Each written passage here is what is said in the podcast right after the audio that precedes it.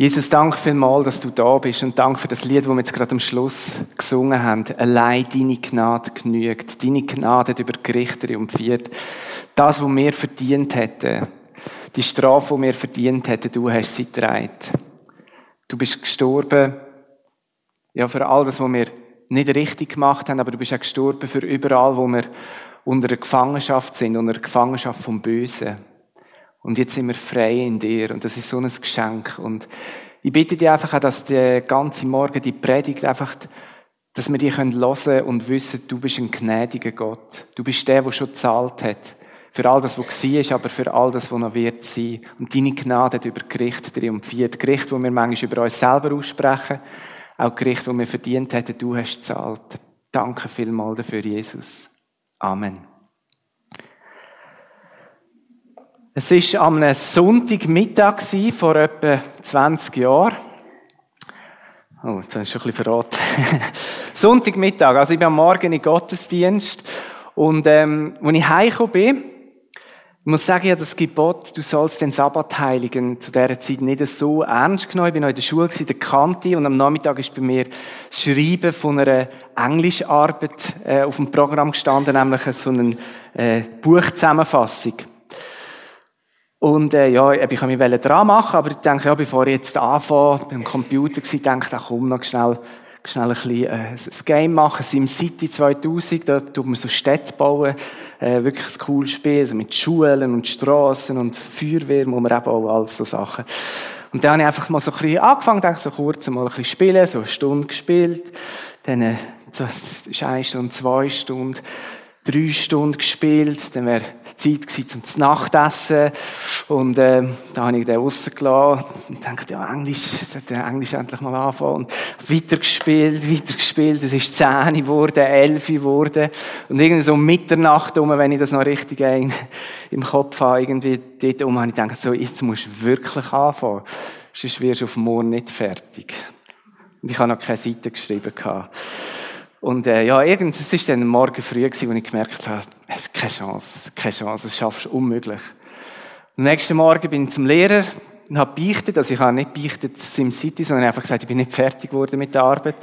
Äh, ob es eine Gnadenfrist gibt, die einfach am nächsten Tag, am Dienstag, ob sie dann abgeben könnte. Er war gnädig gewesen. Und äh, ja, äh, ich habe dann am Montag irgendwie das geschafft, die Arbeit dann doch fertig zu schreiben, irgendwie in der Nacht fertig wurde, Ausdruck mit dem Velo zum Kollegen gefahren, sie Briefkasten geladen, hat er sie über Nacht noch korrigiert. Äh, dann am Morgen um 6 Uhr wieder mit dem Velo hingefahren, die Arbeit genommen, heimgefahren, die Änderung im Computer eingetöckelt, ausgedruckt und am Dienstagmittag abgeben. Und der Clou von dieser Sache ist noch, ich hatte die höchste Note äh, für die Arbeit. Und jetzt können wir denken, Supermesse, äh, bist mit einem blauen Auge davon gekommen, nichts gelernt, oder? Ich kann euch sagen, die Geschichte, die ist mir dort mega eingefahren. Und nicht so, man sagt ja, aus Fehlern lernt man, oder? Und ich habe bei mir gemerkt, ich habe schon ein bisschen Sachen gelernt aus dem aber ich habe es nachher nicht umgesetzt. Also es ist etwas, was mich bis heute irgendwie beschäftigt, begleitet. Eigentlich darf es höchstens einiges im Leben passieren, aber ich komme immer wieder in so Sachen rein. Es passiert mir immer wieder. Und der, der Titel auf der Suche nach Unterhaltung, das ist wirklich etwas, was mein Leben prägt. Und das ist eine ständige Herausforderung auch geworden in meinem Leben. Jetzt, äh, ich bin ja von Beruf Musiker. Und das heißt, ich lebe davon, dass ich mit meiner Arbeit andere Menschen unterhalte. Äh, wenn es keine Unterhaltung wird geben, dann müsste ich mir einen anderen Job suchen. Unterhaltung an sich ist weder etwas Positives noch Negatives, sondern es kommt auf zwei Sachen darauf an. Auf den Inhalt der Unterhaltung und wie ich mit dem umgehe. Und das bestimmt, ob es mir zum Guten oder zum Schlechten, zum Bösen dient. Und heute Morgen das ist eine wichtige Vorbemerkung, lasse ich all die vielen positiven Aspekte von der Unterhaltung bewusst weg. Also es gibt ganz viele positive Aspekte, die blenden wir heute Morgen einfach mal aus. Und was ich auch ausblenden ist, du hast davon geredet, du bist in Zürich gewesen, hast die Leute gesehen im Ausgang und so. Ich lasse den ganzen Ausgangsbereich einfach mal weg, Theater, Kino, äh, Disco, was es auch immer gibt. Und ich beschränke mich mal nur auf, auf Unterhaltungsmedien und vor allem auf elektronische Unterhaltungsmedien, die wir auf dem Smartphone, auf dem Computer, im Fernsehen haben. Das ist natürlich eine Herausforderung, wo, wo, wir uns vom Team geistliche Ausrichtung vorbereitet haben, haben wir alle müssen Bibelstellen suchen, oder, wo wir dann darüber predigen. Und jetzt zu elektronischen Unterhaltungsmedien Bibelstellen zu finden, oder was sagt die Bibel dazu, das ist nicht ganz einfach gewesen. Äh, und gleich habe ich ein paar Abschnitte in der Bibel gefunden, wo irgendwie einen Bezug zu dem Thema haben. Und ich möchte das gerne mit euch teilen. Und die meisten Verse die ich euch bringe, die kommen aus dem Buch Prediger. Das ist ein Buch im Alten Testament, das im vorderen Teil der Bibel. Und ich gehe davon aus, dass das Buch der König Salomo geschrieben hat. Und der Salomo ist ja einer der gescheitesten Menschen gewesen, die es je auf dem Planet gegeben hat. Und er ist auch wahnsinnig reich, hat wahnsinnig viel Macht gehabt. Und im Buch Prediger beschreibt er eigentlich wie so ein Experiment, das er gemacht hat auf der Suche nach dem wahren Glück. Also er hat das Glück gesucht und hat an sich selber Experiment durchgeführt, zum zu schauen, wie kann ich glücklich werden. Und er beschreibt dann in Kapitel 2, wie er sich ganz viel Luxus angehäuft hat. Also so von Gärten und, und Zeug und Sachen lesen wir dort. Und dann lesen wir im Vers 10, äh, oder vor dem Vers 10 noch, wie er sich Sänger und Sängerinnen zugelegt hat zur Unterhaltung. Dann auch noch etwas von Frauen und so. Und dann im Vers 10 sagt der Salomo dann, ich gönnte mir alles, was meine Augen begehrten. Ich musste mir keine einzige Freude versagen. Und so war ich glücklich nach all meiner Mühe. Ja, so weit hatte ich es mit meinen Mühen gebracht. Und wenn wir jetzt das einfach lesen, dann denken wir, wow, so cool. Eigentlich ist das da, wo wir uns auch wünschen. Ich kann mir alles gönnen, was ich möchte haben. Und ich bin glücklich. Wow. Hammer. Nur, das ist Vers 10, Vers 11 kommt nachher. Als ich mir alles ansah, was ich getan und erreicht hatte und die Mühe bedachte, die ich dafür aufgewendet hatte, aufwenden musste, da war das alles nichtig und ein Haschen nach Wind. Es gibt in dieser Welt keinen bleibenden Gewinn. Das Glück, das der Salomo da empfunden und erlebt hat, das Glück ist nur von kurzer Dauer gewesen. Es hat sich wie wieder verflüchtigt, wo er quasi nüchtern worden ist und bedenkt hat, was er für einen Aufwand für das Glück hat müssen betreiben. Da hat ihn die Realität eingeholt. So viel Aufwand für so wenig Glück, das lohnt sich wie nicht. Und es ist so eine Art wie eine Depression über ihn gekommen. Oder man könnte sagen, er hat wie einen Kater gehabt nach dem Glücksrausch moderne Forscher oder Forscher ja, der letzten Jahrhunderte haben herausgefunden, dass eigentlich die Hormone zuständig sind, um unser Glücksempfinden zu produzieren. Also unsere Hormone produzieren quasi das Glück. Man hat dann so zwei Hormone gefunden, die so hauptsächlich dafür verantwortlich sind. Das eine ist Dopamin. Man nennt das auch das Belohnungshormon. Und das andere ist Serotonin. Das wird im Volksmund sogar als Glückshormon bezeichnet. Also da gibt es irgendeine so Produktion von Hormonen und was der Salomo da erlebt hat, das ist genau so eine Ausschüttung von Hormonen. Durch all das, was er sich gönnt hat, hat sich sein Körper die Hormone angefangen ausschütten. Und dann hat er sich glücklich gefühlt. Aber eben, die Hormone, die haben sich verflüchtigt.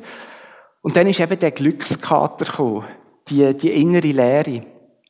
Und der Salomo, haben wir im Vers 11 gesehen, er hat eigentlich das ein bisschen wie festgemacht daran, dass sich bei ihm der Aufwand und Ertrag, also der Aufwand und der Glücksertrag, dass das Verhältnis wie nicht gestummen hat. Dass kein Verhältnis zueinander gestanden ist. Und ich habe mich dann gefragt, wie ist das eigentlich bei uns heute? Wie ist unser Aufwand und unser Ertrag, wenn es um so Sachen geht? Und ich habe gemerkt, wir können auch alles haben, eigentlich, wie der Salomo. Wir können uns alles gönnen, nämlich in dieser virtuellen Scheinwelt der Unterhaltungsmedien. Wir können dort eintauchen. Ich meine, der Salomo hat Sänger und Sängerinnen gehabt. Jetzt äh, können wir alles auch haben. Ein Klick, du bist auf YouTube und du kannst auswählen, was du hören willst. Du kannst alle Musikstile haben, alle Bands haben. Und wenn du etwas nicht findest, dann äh, kannst du eine CD kaufen. Oder äh, es gibt natürlich auch Podcasts. Spots Musik habe ich gesehen, hat einen Podcast. Also du kannst wirklich da alle Unterhaltung haben. Dann der Salomo redet von Frauen, die er sich gönnt hat ein Knopfdruck und du kannst so viele Frauen haben, wie du willst. Der Salomo hat erheblich müssen Aufwand dafür betreiben.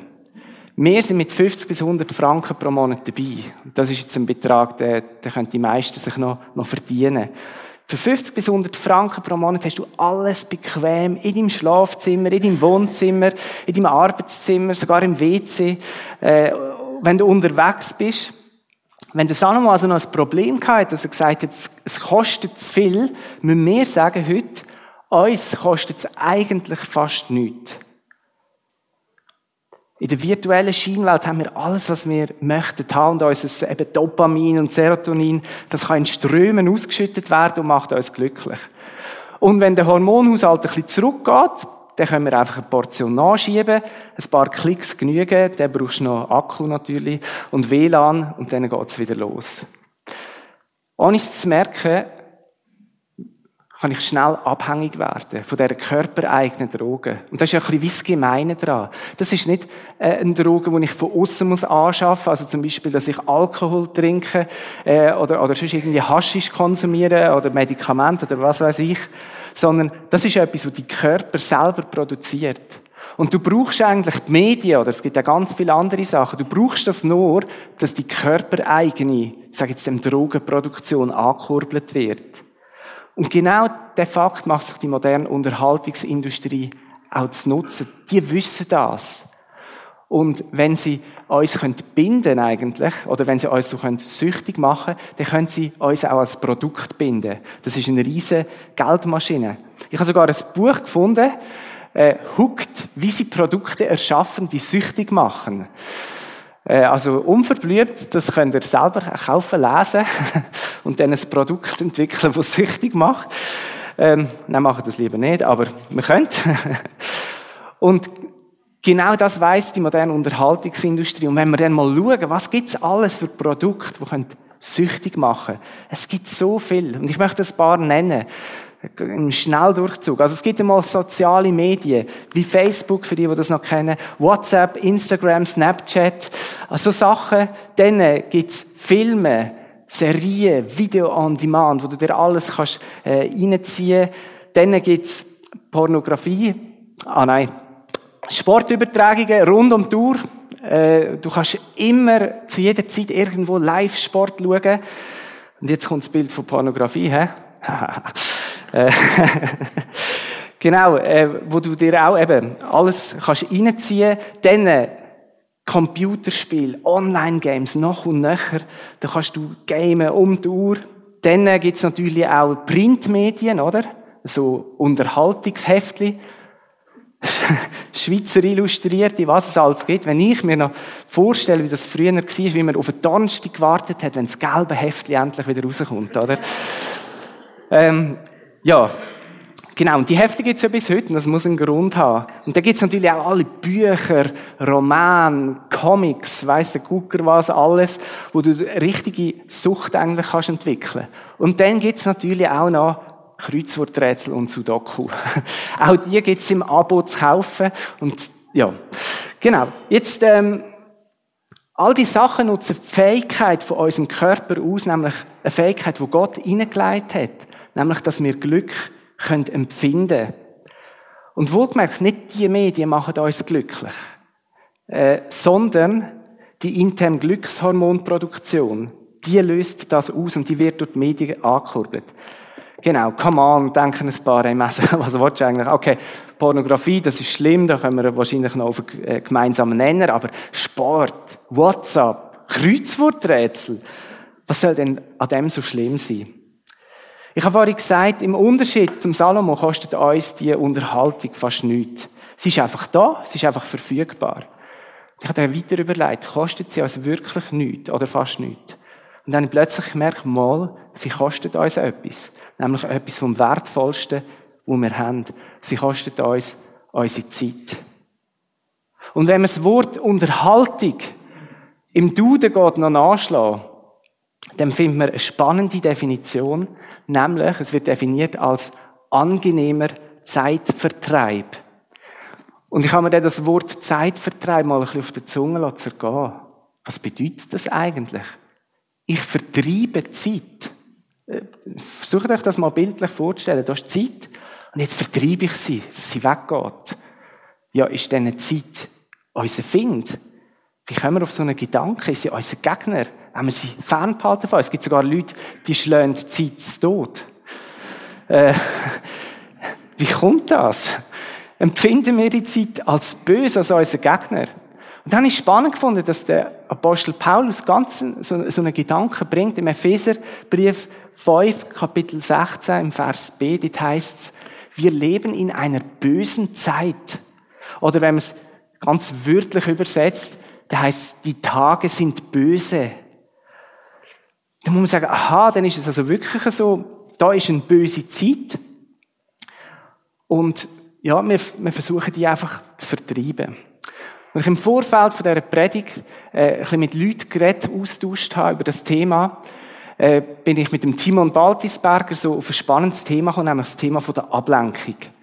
Und wir sind ein bisschen hängen geblieben und er hat mir ganz spannende Sachen von sich erzählt. Und die sind, die haben mich so inspiriert, ich dachte, es wäre super, wenn er das mit uns teilen könnte. Jetzt leider kann er heute Morgen nicht da sein, aber er hat ein Video aufgenommen und er erzählt uns jetzt etwas zum Thema Ablenkung. Ja, seit einem Jahr beschäftigt mich das Thema Ablenkung sehr, ähm, weil ich habe gemerkt, dass ich sehr oft von der, von der Uni heimkomme und eigentlich Zeug erledigen ähm, aber dass es eigentlich nicht wirklich einen guten Grund nicht machen, sondern einfach zuerst mal aufs Sofa liegen und äh, auf dem Handy Instagram durchgehen oder was auch immer. Äh, und dann sehr viel Zeit eigentlich verlieren mit dem und ich frage mich im Nachhinein immer, wieso habe ich das gemacht? Also ich habe nicht wirklich einen Nutzen von dem. Es ist jetzt nicht etwas ah, es war einfach ein Zeitvertreib. Gewesen. Und ich hatte eigentlich anderes zu tun gehabt und ich hätte sollen anfangen zu arbeiten. Und ich habe jetzt gemerkt in dem letzten Jahr, dass ich das sehr oft mache, wenn, es, ähm, wenn ich etwas erledigen müsste, das mir schwerfällt. Zum Beispiel kann das ähm, jemandem zurückschreiben sein, wenn es um einen Konflikt geht zum Beispiel. Das ist etwas, was mir immer ein schwerfällt. Ähm, oder auch wenn ich auf jemanden zugehen und jemandem schreiben und ein Konflikt involviert ist. Äh, dann merke ich, dass ich das nicht anpacke, wenn ich mir es zum Telefon nehme, wenn ich auf dem Heimweg bin, sondern dass ich zuerst daheim ankomme und einfach mal nichts mache und mich ablenke mit dem, äh, mit dem Handy oder was auch immer. Genau, Konflikt ist ein Thema. Oder auch, wenn ich müsste eine Arbeit anfangen ähm, wenn ich etwas noch müsste arbeiten aber gar nicht weiss, wo anfangen oder wie anfangen oder es nicht einfach ist, dann tue ich, ertappe mich sehr oft dabei, dass ich einfach zuerst mal nichts machen, für eine längere Zeit, und mich dann im Nachhinein darüber aufregen, ähm, dass ich nichts gemacht habe, dass ich nicht angefangen habe und ich die Zeit verschwendet habe. Genau, und jetzt seit einem Jahr möchte ich dem arbeiten und ähm, bin jetzt vor allem analysieren, wo das, das passiert und wie ich es verhindern kann. Ich finde es wahnsinnig inspirierend, was er sagt. Er hat so wie analysiert, von wo kommt das, dass ich mich immer wieder ablenken will. Und er ist diesen Ursachen auf den Grund gegangen. Und vielleicht ist das für uns alle gut in der nächsten Zeit auch, dass wir uns mal hinterfragen und schauen, äh, ja, wenn wir uns mit unserem Medienkonsum ablenken und von was? Von Sachen, die uns abziehen oder die uns nicht so leicht fallen. Aber die Frage, die ich vorhin gestellt habe, ist noch nicht beantwortet. Äh, ist so eine Ablenkung in diesen bösen Tagen, ist das nicht etwas Legitimes? Ich meine, Gott hat uns so geschaffen, dass wir das machen können. Aber wenn wir jetzt an den ersten Teil von dem Vers noch lesen, da heißt es, nutzt die Gelegenheiten, die Gott euch gibt, denn wir leben in einer bösen Zeit. Oder der Luther übersetzt der erste Teil, kauft die Zeit aus. Das heißt, ja, Zeit ist böse und wir wollen sie am liebsten vertreiben, wenn möglichst mit so etwas Angenehmem, äh, wie eben Unterhaltung. Aber das hat Konsequenz, dass wir auch alle Möglichkeiten und Gelegenheiten verpassen, wo Gott uns quasi vor die Füße legt. Und jetzt kommen wir auf unserer Reise, auf der Suche nach dem wahren Glück auch weiter. Der Salomo schreibt nämlich auch im nächsten Kapitel vom Prediger, im Kapitel 2 dazu, Kapitel 2, Vers 24 bis 26. Ein Mensch kann nichts Besseres tun, als zu essen und zu trinken und sich etwas Gutes zu gönnen von all seiner Mühe. Doch ich sah, dass auch das von Gott abhängig ist. Denn wer kann essen und wer kann es genießen ohne ihn? Einem Menschen, der lebt, wie es Gott gefällt, gibt er Weisheit, Erkenntnis und Freude. Ich wollte die Verse mal folgendermaßen zusammenfassen. Damit Freude in einem gesunden Verhältnis kann erlebt werden da braucht es die Beziehung zu Gott. Und die gute Nachricht ist, die Beziehung zu Gott ist auch möglich, weil Jesus ist am Kreuz gestorben, damit der Graben zwischen Gott und Mensch wieder wie aufgefüllt wird, dass wir wieder Beziehung eben zu Gott können haben. Beziehung zu Gott ist möglich, wenn du Jesus kennst und wenn du das, was er am Kreuz gemacht hat, für dich persönlich in Anspruch nimmst. Aber eine Beziehung braucht auch Zeit. Und mit uns manchmal, dass Unterhaltung uns genau die Zeit raubt, wo wir eigentlich mit Gott könnten verbringen wo wir in die Stille könnten gehen, auf seine Stimme hören, wo wir ihm könnten begegnen Aber es raubt uns nicht nur die Zeit mit Gott, sondern es raubt auch uns oft auch die Zeit, die wir für uns selber bräuchten. Wir sagen jetzt zwar schon, jetzt brauche ich ein bisschen Zeit für mich, aber bleiben nachher in diesen Medien hängen. Ähm, es bräuchte die Zeit, wo wir äh, produktiv sein können, wo wir uns regenerieren können. Es bräuchte Zeit, wo wir auf unsere Seele hören können, was sie uns sagt. Aber es raubt uns auch die Zeit, wo wir so dringend für uns selber, äh, nicht, das habe ich schon gesagt, wo wir für unsere Mitmenschen bräuchten. Dort, wo wir eben in echten Beziehungen leben. Auf tiefster Herzensebene, wo wir Bedürfnisse vom Gegenüber wahrnehmen. Wo wir einfach für andere können da sein ja, jetzt habe ich schon ziemlich lang geredet und alle, die den Flyer angeschaut haben, kommen jetzt langsam feuchte Hände über, neben allem anderen Schweiß, am Körper ist. er ist immer noch nicht bei dem Bibelvers angelangt, wo, wo er eigentlich da auf dem Flyer steht, aber ich kann euch jetzt also beruhigen. Wir kommen jetzt dazu, wir kommen zum Predigtext und der steht im Prediger 10, Vers 11. Und das ist jetzt vielleicht ein bisschen spannend nach all dem, was wir schon gehört haben. Da heißt es nämlich, wenn die Schlange vor der Beschwörung beißt, so hat der Beschwörer keinen Vorteil. Ich äh, sage es nochmal für die, die den Podcast hören und denken, habe ich jetzt wirklich richtig gehört. Wenn die Schlange vor der Beschwörung beißt, so hat der Beschwörer keinen Vorteil. Zuerst mal zum Klarstellen, also die Bibelstelle hat eigentlich mit moderner Unterhaltungsmedien gar nichts zu tun. Äh, Im entferntesten noch vielleicht mit Unterhaltung, weil so Schlangenbeschwörung, das ist ja meistens nichts Magisches, sondern das ist ja etwas zur Belustigung. Es ist auch nicht so, dass die, dass das Magier wären mit ihren Flöten. Also Schlangen hören gar nicht, die sind taub, sondern die folgen einfach der Bewegung von seiner Flöte und darum tanzen sie dann nachher so. Also alle, die bis jetzt denken, Schlangenbeschwörung, das ist etwas ganz Schlimmes und vom Teufel oder so, in den seltensten Fällen. Es gibt es aber in den seltensten Fällen. Äh, da geht es vor allem im Salomo eigentlich um die Beschreibung von einem gescheiten Mensch, der Vorkehrungen trifft, dass er vor den Gefahren, die er sieht, nicht getroffen wird, um sich vor Gefahren zu schützen. Und für mich ist die Bibelstelle so wie ein Bild davor geworden, wie wir mit Medien können und sollen umgehen. Weil mir kommen die Medien manchmal auch vor wie so eine Schlange. Und sie schaut dich so an, du bist Auge in Auge ihr gegenüber und du bist eigentlich ihr Beschwörer. Du bist dazu da, dass du die Schlange nach deinem Willen lässt, tanzen Aber wenn du unachtsam bist, dann kann es sein, dass sie dich beißt. Obwohl du eigentlich ihr Herr bist. Und der Biss kann giftig sein, der Biss kann sogar tödlich sein. Und ich möchte im Folgenden einfach so ein paar Möglichkeiten zeigen, wie wir uns vor so einer giftigen Schlange schützen können. Und das sind Beispiele aus meinem eigenen Leben. Und es soll für euch einfach eine Inspiration sein.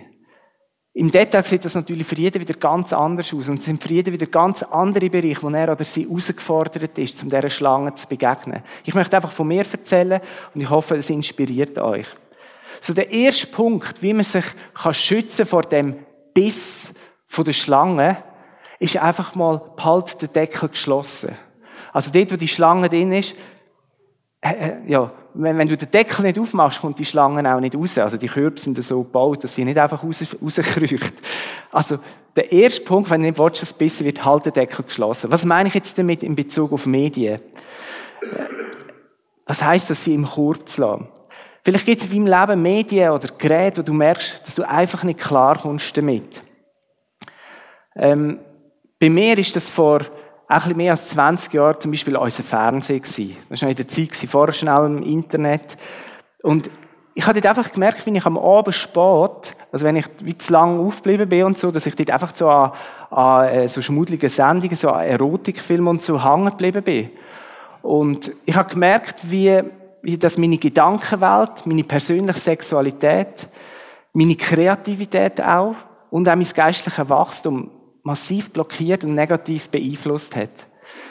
Und es ist ein immer größeres Problem geworden. Und ich habe gemerkt, dass ich es nicht einfach stoppen konnte. Jetzt weiss ich, es gibt Leute, die, die können einfach sagen, stopp. Dann schaue ich es halt nicht mehr.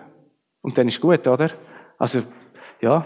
Und das, das hat mir einfach nicht funktioniert. Das hat mich wie angezogen.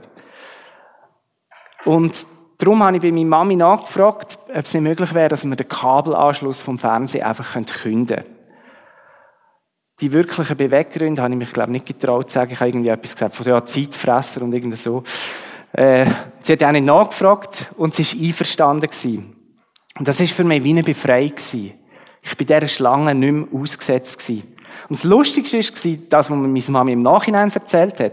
Nämlich, als ich das gesagt habe, hat sie zuerst ein bisschen leer geschluckt. Das hat sie mir dafür nicht erzählt. Weil, ähm, wenn sie kein Kabelfernsehen mehr hat, bedeutet das ja automatisch auch, dass sie nicht mehr jeden Abend am 7. auf Sat 1 Glücksrad schauen kann. Und äh, sie hat dort auch schon fast so etwas wie eine Abhängigkeit entwickelt. Und irgendwie sind wir da beide im gleichen Boot gehockt. Natürlich, also eben Erotik, Pornografie und Unterhaltungssendungen wie Glücksrad, das sind schon nochmal zwei verschiedene Paar Schuhe. Das eine ist ganz klar und immer Sünd und das andere eben ja, je nachdem, wie man umgeht. Aber eben auch so etwas harmloses wie Glücksrad kann für dich wie zu einem Götzen werden, wo du deine Zeit nachher im Opfer ist.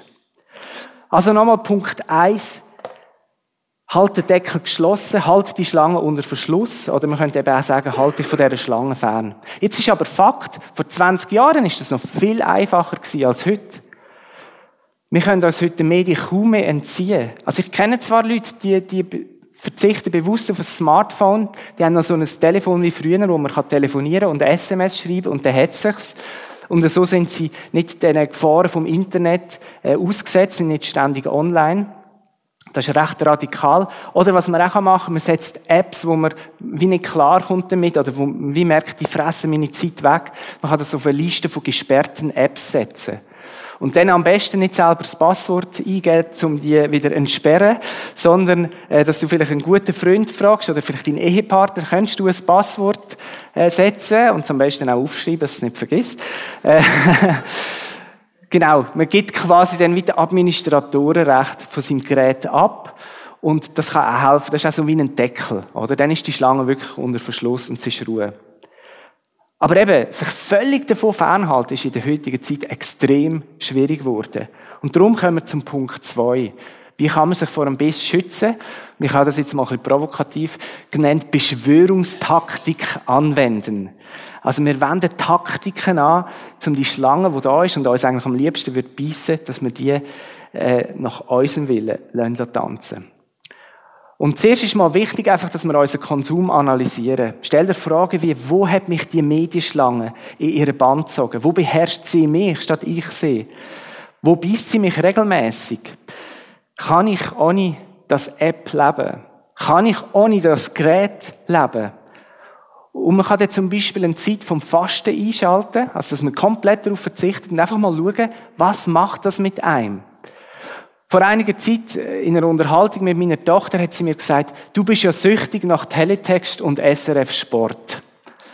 Und äh, das ist noch eingefahren, wenn dir deine Tochter sagt, du bist süchtig. Und sie hat das jetzt äh, nicht, nicht jetzt irgendwie so gemeint, um mich ein bisschen provozieren oder so, sondern sie hat es ziemlich nüchtern einfach so gesagt. Also, oh, okay, ich bin süchtig nach Teletext und SRF Sport. Das hat mir schon ein bisschen zu denken gegeben. Was gebe ich da als Vater für ein Bild ab? Und als Folge davon habe ich einen Monat lang einfach komplett auf beide Apps verzichtet und habe auch keine Ersatz-Apps nachher wie 20 Minuten oder sonst irgendwie Sportsendungen genommen, sondern habe wirklich auf den Bereich äh, Newsmedien und Sportmedien komplett verzichtet. Und das ist schon spannend gewesen, zu schauen, was macht das mit mir? Ja, ich konnte ohne leben, sonst wäre ich jetzt nicht da. Aber es gibt doch viel, sehr viel Automatismen in meinem Alltag, wo ich automatisch bei diesen Apps lande und ihnen meine Zeit opfere. Wenn du also merkst, dass dich irgendetwas beherrscht, dann triff gute Entscheidungen und versuch die Kontrolle wieder zurückzugewinnen. Und bei mir hat es Konsequenzen gehabt. Die erste Konsequenz ist, dass ich meinen Morgen seitdem medienfrei gestalte. Also bis um halb acht heisst für mich, keine Medien konsumieren. Weder auf dem Handy, noch auf dem Computer, noch Radio, Fernsehen haben wir sowieso nicht. Und ich habe einfach gemerkt, am Morgen als erstes habe ich zuerst mal ein bisschen News gelesen, ein bisschen Sportvideos reingezogen, ein bisschen soziale Medien gecheckt.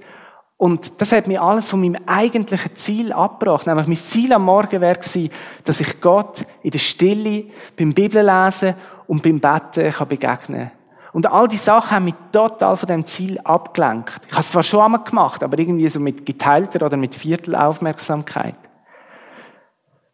Das klingt ja auch recht einfach. Ja, morgen medienfrei, gut, schalt einfach die Geräte nicht ein und so weiter. Das Problem war, ich habe eigentlich das noch eben gerne auf dem Handy gelesen. Die Bibel auf dem Handy lesen. Da kannst du mehrere Übersetzungen haben. Das ist genial.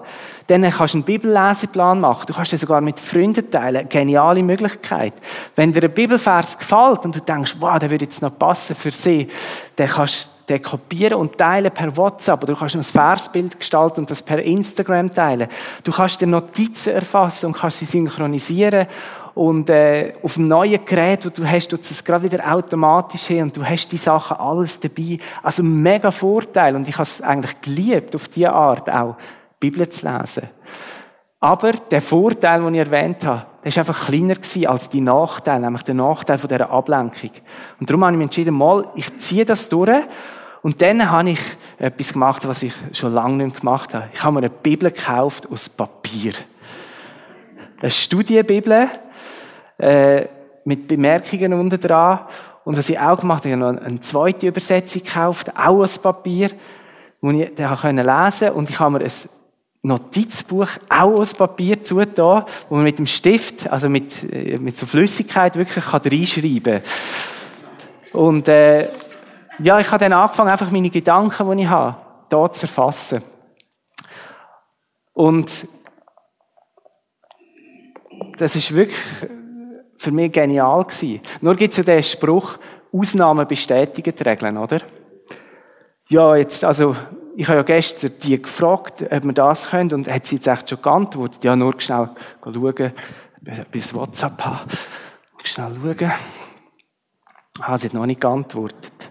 Oh, hat gestern nicht Barcelona noch gespielt. Kannst du im Teletext schauen? Traumtor von Messi. Ja, SRF Sport.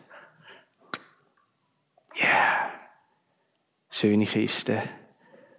Fantastisch. Oh, kommt es echt heute regnen? Müsste ich ja den Regenschutz mitnehmen? Schnell schauen. Ah, das könnte noch gehen. Äh, oh, stimmt, das habe ich schon lange schauen. Nein, schau lieber jetzt, sonst vergiss es dann noch. Und so wäre dann die Ausnahme gewesen.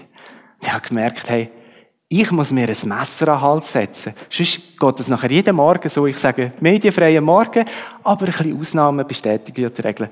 Und dann wäre ich wieder drauf. Und ich bin eben so ein Typ Mensch. Also, wenn ich mir nicht ein Messer an den Hals setze, dann, dann funktioniert gar nichts. Der König Salomo hat das einem Sprüch 23 zweimal gesagt, ich finde das ein wunderbarer Vers. Setz dir ein Messer an den Hals, wenn du heißhungrig bist. Die geht es darum, dass einer an der Königstafel hockt und mega Hunger hat und so. Und dass er da nicht einfach zuschlägt oder so, weil er heißhungrig ist, einfach das Messer am Hals. Dann bewegst du dich keinen Millimeter nach vorne und bleibst schön diszipliniert. Also habe ich mir auch ein Messer am Hals gesetzt. Ich habe gesagt, meiner Familie gesagt, wenn ihr mich am Morgen verwünscht, irgendeinem von diesen Geräten, zahle ich euch fünf Stutz aus meinem Sackgeld. Äh, und ich habe nicht so viel Sackgeld. Und das hat geklappt. und ich kann euch sagen, meine Zeit, meine Zeit mit Gott hat wirklich enorm an Qualität gewonnen.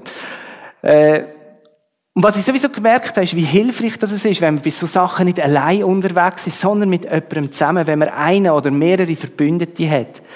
Die gängige Bezeichnung für so einen Verbündeten ist Rechenschaftspartner. Also jemandem, wo du Rechenschaft über zum Beispiel eben dein Medienverhalten abgibst. Es gibt schon Apps für Computer, für Smartphone, die genau nach dem Prinzip arbeiten. Das eine, das habe ich euch da auch schon vorgestellt, Accountable to You. Das ist eine App, das ist für mich einfach so ein Must-Have geworden. Das brauche ich einfach, das wollte ich auf jedem Gerät haben. Ich habe das auf all meinen Handys und Computer installiert. Und immer wenn in meinem Nutzungsverhalten jetzt komische Wörter auftauchen sollten, dann geht eine Meldung raus an meinen Rechenschaftspartner. Und er fragt bei mir nach, hey Messe, es ist da eine Meldung gekommen, ist bei dir alles in Ordnung? Und das hilft mir, dass ich darauf achte, dass ich so Wörter gar nicht erst eingebe. Oder wenn irgendein Link ist und ich denke, da könnte auf so etwas kommen, dass ich den gar nicht klicke, so etwas gar nicht aufrufe. Und eigentlich hilft die App, die verloren gegangene Scham von meiner Generation wieder wiederherzustellen. Was meine ich mit verloren gegangene Scham? Jetzt rede ich mal vor allem zu den Männern unter euch. Vielleicht könnt ihr euch noch erinnern, früher an die Videotheken. Oder? Du bist gegangen und hast dort ein Video ausgelehnt und nach einer Woche oder so hast es wieder zurückbringen Und in dieser Videothek hat es so einen Bereich mit einem Vorhang. Und es ist meistens noch gestanden, erst ab 18 Jahren und du hast genau gewusst, was dich erwartet, wenn du hinter dem Vorhang bist. Und du bist aber nicht hintergegangen, weil du hast, du hast irgendwie so Angst gehabt oder so eine gesunde Scham. Ja, was ist, wenn jetzt einer hinter dran steht und schaut zu, wenn ich durch den Vorhang gehe. Oder wenn jemand in der Videothek ist und du kommst raus und Hallo, schöner Vorhang. genau. Das hast du nicht wollen. Und eigentlich die Scham hat dich wie davon bewahrt, dass du den Schritt hinter den Vorhang gemacht hast. Ähm, aber heute, mit Internet und besonders eben mit so mobilen Geräten wie Laptop, wie Smartphone, ist alles anders geworden. Du musst nicht mehr hinter den Vorhang gehen, sondern du hast auf Knopfdruck oder auf Touch alles da. Alles, was du brauchst, ist eine Internetverbindung und so ein Endgerät. Und du wirst garantiert irgendeinen Ort finden, wo du ungestört bist und wo niemand dich verwutschen kann. Mit anderen Worten, die Scham, die wir früher bei solchen Sachen empfunden haben, die ist wie verloren gegangen die Scham haltet uns nicht mehr davon ab, so Medien zu konsumieren. Und genau das setzt Accountable to You an. Ähm, der Vorhang, die Scham, die ist eigentlich wieder wie da, weil es ist wie wenn jemand hinter dir steht und sieht, wenn du hinter den Vorhang gehst. Und das Coole ist auch, es gibt keine Filter. Also ich kann mit meinem Handy immer noch eigentlich praktisch alle Seiten aufrufen. Ich habe einen freien Umgang mit Internet. Aber es ist eben wie wenn jemand hinter mir steht. Und für das, wo du dich schämen wenn du verwünscht wirst, äh, dann ist es wahrscheinlich auch besser, wenn du gar nicht erst auf so Seite gehst und von dem Finger davon lässt. Mir hat es wirklich extrem viel gebracht. Äh, ich habe mir letzte Woche ein neues Handy müssen kaufen und das erste App, die ich drauf habe, ist das Accountable to You. Dann habe ich irgendwann gemerkt, uh, da kann man noch ein zweites Profil machen. Und da gibt es noch keine Apps drauf, also habe ich das zwei Profil gemacht und auch gerade Accountable to You installiert. Das ist eigentlich so ein bisschen wie Wellness für den Umgang mit Medien für mich. Und auch unsere Kinder übrigens funktioniert das super, haben das auf ihren Handys. So können sie einen gesunden Umgang mit Medien, mit Internet einüben. Ohne, dass man jetzt hier alles mit Filter zublockt und so, sondern sie wissen, es ist wie wenn jemand schauen würde. Dann, eine weitere Beschwörungstaktik, die ich brauche, um äh, ist eine zum ablenkungsfrei können schaffen. Vielleicht ist dir das auch schon aufgefallen. Du willst eigentlich eine Arbeit erledigen, dich dran machen, aber du wirst ständig durch dein Handy wieder abgelenkt. Immer wieder mal kommt eine Nachricht rein und schaust drauf. Also eine Studie hat herausgefunden, also der durchschnittlich deutsche Mensch äh, schaut alle 18 Minuten aufs Display von seinem Handy. Alle 18 Minuten. Und wenn man jetzt bedenkt, dass man etwa 15 Minuten braucht, um sich wirklich in eine Arbeit zu vertiefen und auch etwas produktiv zu schaffen, äh, kann man sich ja ausrechnen, was das bedeutet. Die Zeit, wo man wirklich produktiv schafft, ist auf zwei bis zweieinhalb Stunden pro Tag gesunken. Und wenn wir uns überlegen, für wie viel wir eigentlich gezahlt werden, ist noch, ist noch verrückt, oder? Es ist unglaublich, wie viel Energie verloren geht. Und eine coole App, wo, wo wir da entdeckt haben, die heißt Freedom. Die Webseite ist ein bisschen äh, freedom.to. .to ist nicht so eine gute Endung für Webseiten, aber das ist, das ist eine seriöse Sache da. Und da kann man einstellen, dass zum Beispiel das Internet für eine Stunde blockiert ist oder dass ich während einer bestimmten Zeit Apps nicht äh, kann brauchen Und das ist für mich eine riesen Hilfe. Das habe ich zum Beispiel auch gebraucht für die Predigt. Äh, da hat ja allerlei Ausreden gehabt, um noch das ein bisschen recherchieren und da. Und dann habe ich plötzlich gedacht, nein, jetzt muss ich mich wieder konzentrieren, konzentrieren. Dann habe ich einfach äh, schnell das App aktiviert und Internetzugang ist für eine Stunde oder für zwei blockiert gewesen. Ähm, vielleicht gibt es jetzt ein paar unter uns, die denken, hey, was macht der Mensch da für Zeug? Also wieso, wieso braucht er so eine App? Er könnte einfach sagen, ich gehe eine Stunde nicht aufs Internet. Wäre ja viel einfacher. Ja, ganz ehrlich, ich beneide dich. Wenn du das kannst, und ich weiß, es gibt Leute, die können das ohne Problem. Die können sagen, nein, eine Stunde kein Internet, und dann ziehen sie das durch. Und ich habe gemerkt, wie ich bin noch nicht an dem Punkt. Mit reiner Willenskraft schaffe ich das einfach noch nicht. Und darum setze ich mir lieber das Messer an den Hals, und so funktioniert es. Etwas, was mir aber auch aufgefallen ist, ist, wenn ich so eine Beschwörungstaktik anwende, kann es sein, dass ich so einen Bereich quasi unter Kontrolle habe und dann verlagert es sich wie. Äh, das kann man zum Beispiel beobachten. Jemand, der süchtig war, sagen wir jetzt nach Alkohol, der hätte plötzlich vielleicht seine Alkoholsucht im Griff, aber dafür raucht er, ist er nachher ein Kettenraucher geworden. Oder jemand ist äh, süchtig nach Pornografie, dann hat er das überwunden, aber jetzt gamet er dafür jeden Tag und vor allem jede Nacht. Also es kann sich dann wie verschieben. Und dann merkt man wie, hey, das, die Sachen, die ich jetzt aufgezählt habe, das ist immer noch so ein bisschen an der Oberfläche, aber es muss doch noch tiefer gehen. Und da kommen wir nicht um einen dritten Punkt an, nämlich noch genauer hinzuschauen und dieser Schlange Giftzähne ausreißen. Die Schlangen, die beschwört werden, die sind oft gar nicht giftig, weil die Giftzähne sind ausgerissen. Und wenn du bissen wirst, tut es vielleicht noch ein bisschen weh, aber es ist nicht giftig.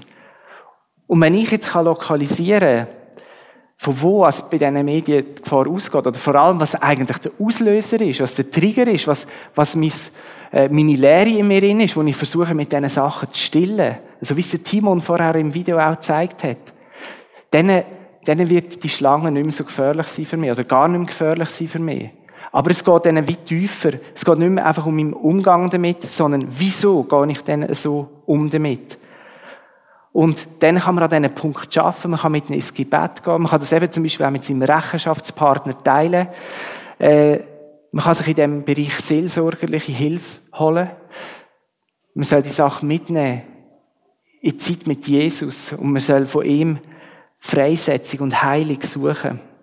Und dann wirst du erleben, wie die Gefahr kleiner und kleiner wird und wie man wirklich zu einem gesunden Umgang eben auch mit Unterhaltung oder mit Medien finden kann.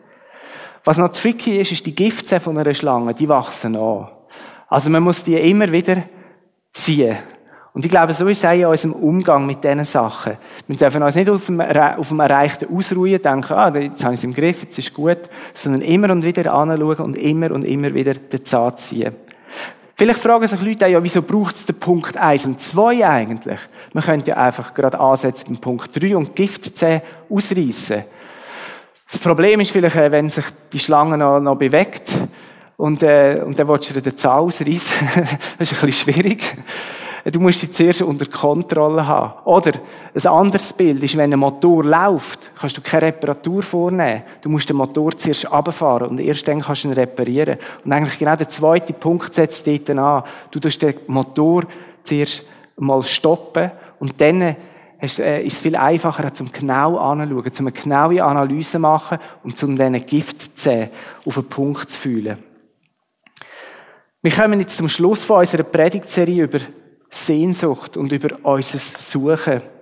Und wir haben in diesem halben Jahr gesehen, wie wir Menschen uns nach allem Möglichen ausstrecken, uns nach allem Möglichen sehnen. Und dabei überschauen wir oft, wie Jesus selber unsere Sehnsucht möchte stillen und wie bei ihm unser Suchen eigentlich ein Ende hat oder seine Erfüllung findet. Und gleich können wir uns auch heute fragen, ja, aber wieso ist jetzt denn das so schlimm mit dieser Suche nach Unterhaltung? Oder was ist denn der Gegenentwurf? Und da möchte ich euch einen Vers vorlesen, das ist für mich einer der wichtigsten Versen in der Bibel. So wichtig, dass ich ihn auch in meinem Ehering, wir beide in unserem Ehering eingraviert haben. Das ist Matthäus 6, 33. Und dort heißt es, sucht aber zuerst sein Reich, also Gottes Reich und seine Gerechtigkeit. Dann wird euch alles andere dazugegeben. Unsere erste und wichtigste und oberste Suche soll nicht die sein nach Beachtung, nach dem seelischen Kick, nach der heilen Welt, nach Heilung, nach Wertschätzung oder nach Unterhaltung, sondern unsere erste, wichtigste und oberste Suche soll das Reich von Gott sein. Und Jesus verspricht, dass wenn wir das machen und das an erste Stelle setzen, dann können wir alles andere quasi wie als beiläufig, wie nachgeworfen über. Wird uns alles andere zufallen. Mein Lehrer hat gesagt, er glaubt nicht an Zufall, außer an den Zufall. Ihm werden alle Dinge zufallen. genau. Gott selber wird uns mit allem versorgen, was wir brauchen, wird unsere Sehnsucht und unser Suchen stillen. Aber was ist denn das Reich von Gott? Wir müssen jetzt nicht Angst haben, dass ich jetzt noch eine Predigt anhänge über das Reich von Gott. Das wird ja gar nicht gehen, einmal. Darum haben wir uns vom Team Geistliche Ausrichtung entschlossen, dass wir die ganze zweite Hälfte vom Jahr dem Thema widmen Was ist denn das Reich von Gott und was bedeutet es, das Reich zu suchen, danach zu trachten? Und wir sind überzeugt, dass das für unsere Gemeinde wirklich so wie ein Meilenstein werden könnte, wenn wir begreifen, was das Reich von Gott ist, was für Ressourcen da in diesem Reich uns zur Verfügung stehen, was das für unser Leben und für unseren Alltag für Konsequenzen hat. Ich lade euch alle ein, in den nächsten Wochen nochmal die, die Sachen, die wir gesehen haben, habe ich da echt noch ein Bild dazu? Genau, das da die Sachen, die wir im letzten Halbjahr gesehen haben, einfach nochmal durchzugehen und überlegen, wo bin ich angesprochen worden? Wo sind so meine Knackpunkte? Welches Thema ist es? Vielleicht ist es da von heute am Morgen. Vielleicht ist es ganz anderes. Und einfach tiefer gehen. Die Giftzähne lokalisieren, ausreißen. Und dann aber auch, dass wir uns schon in den nächsten Wochen und Monaten auf das neue Thema einladen, das Reich von Gott. Was ist das Reich von Gott? Dass ihr mal eure Bibel nehmt und vielleicht mal im Neuen Testament, in den Evangelien durchlesen. Wo steht da etwas über das Reich von Gott? Oder es wird äh, manchmal auch Himmelreich genannt oder Gottes neue Welt oder die Herrschaft äh, Gottes. Dass man im Predigten sucht, gibt's so, äh, im Internet sucht, gibt's so Predigten zu dem Thema dass man sich da so ein bisschen wie fortbildet oder vorfortbildet. Oder vielleicht kauft man sich auch ein Buch zu dem Thema als Ferienlektüre. Und ich glaube, das ist gut eingesetzt, die Zeit in der Welt der Medien. Wir hören jetzt ein Musikstück und ich blende nochmal zwei Fragen jetzt zum heutigen Morgen per PowerPoint ein. Wir sind eingeladen, die zu nehmen für euch. Sie versuchen zu beantworten und auch entsprechend etwas mitzunehmen in euren Alltag. Und wenn vielleicht das jetzt nicht so euch ein Thema ist, dürft ihr auch gerne einfach nochmal Revue passieren. Was sind die Sachen, die wir angesprochen haben? Wo möchte ich weitergehen? Und zuerst möchte ich gerne noch beten.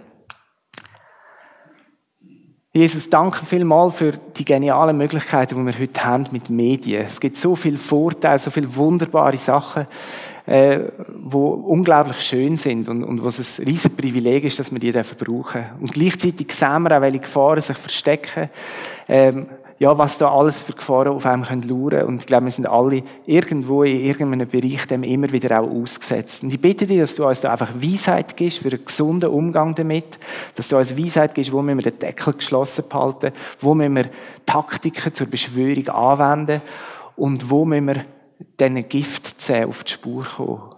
Wo länger die anderen Sachen nicht, sondern wo willst du tiefer gehen mit uns? Ich bitte dich, dass du uns begleitest, jetzt gerade in den Sommer rein, dass wir die Fragen nicht irgendwie unter den Teppich kehren, sondern dass wir sie zu einer Priorität in unserem Leben machen.